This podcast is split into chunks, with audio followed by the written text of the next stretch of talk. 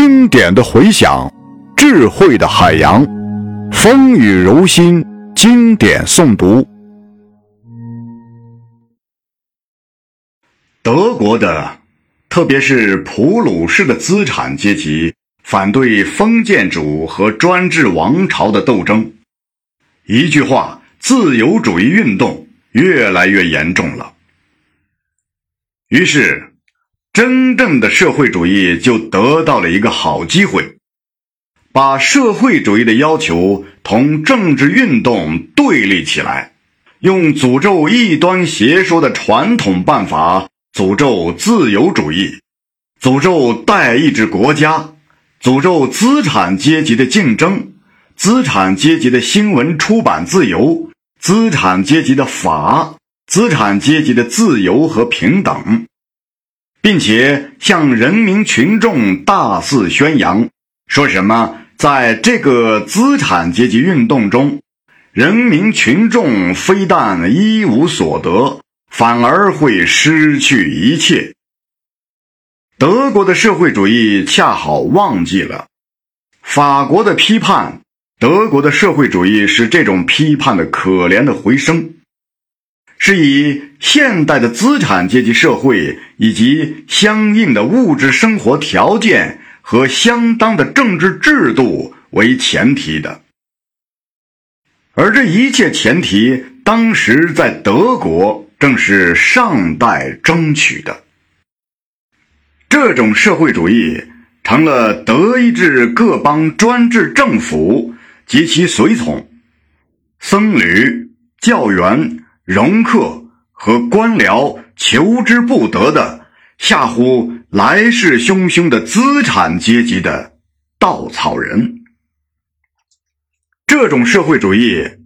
是这些政府用来镇压德国工人起义的毒辣的皮鞭和枪弹的甜蜜的补充。既然真正的社会主义就这样。成了这些政府对付德国资产阶级的武器，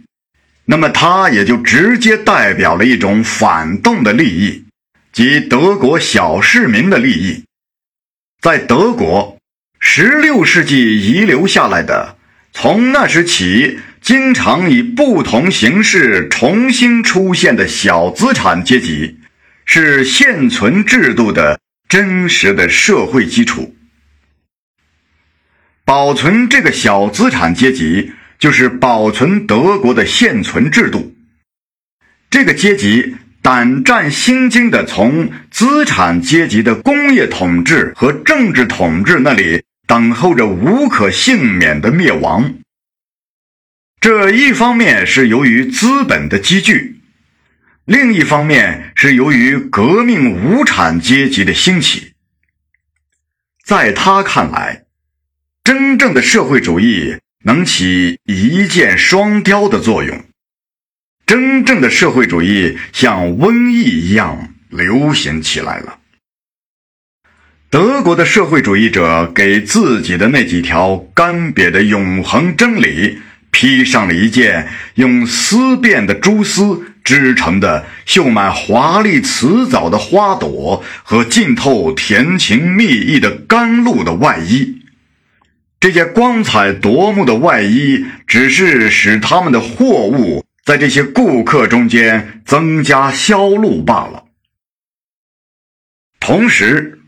德国的社会主义也越来越认识到自己的使命，就是充当这种小市民的夸夸其谈的代言人。他宣布，德意志民族是模范的民族。德国的小市民是模范的人，他给这些小市民的每一种丑行都加上奥秘的、高尚的社会主义的意义，使之变成完全相反的东西。他发展到最后，就直接反对共产主义的野蛮破坏的倾向，并且宣布自己是不偏不倚的，超乎任何阶级斗争之上的。现今的德国流行的一切所谓社会主义和共产主义的著作，除了极少数的例外，都属于这一类卑鄙龌龊的、令人萎靡的文献。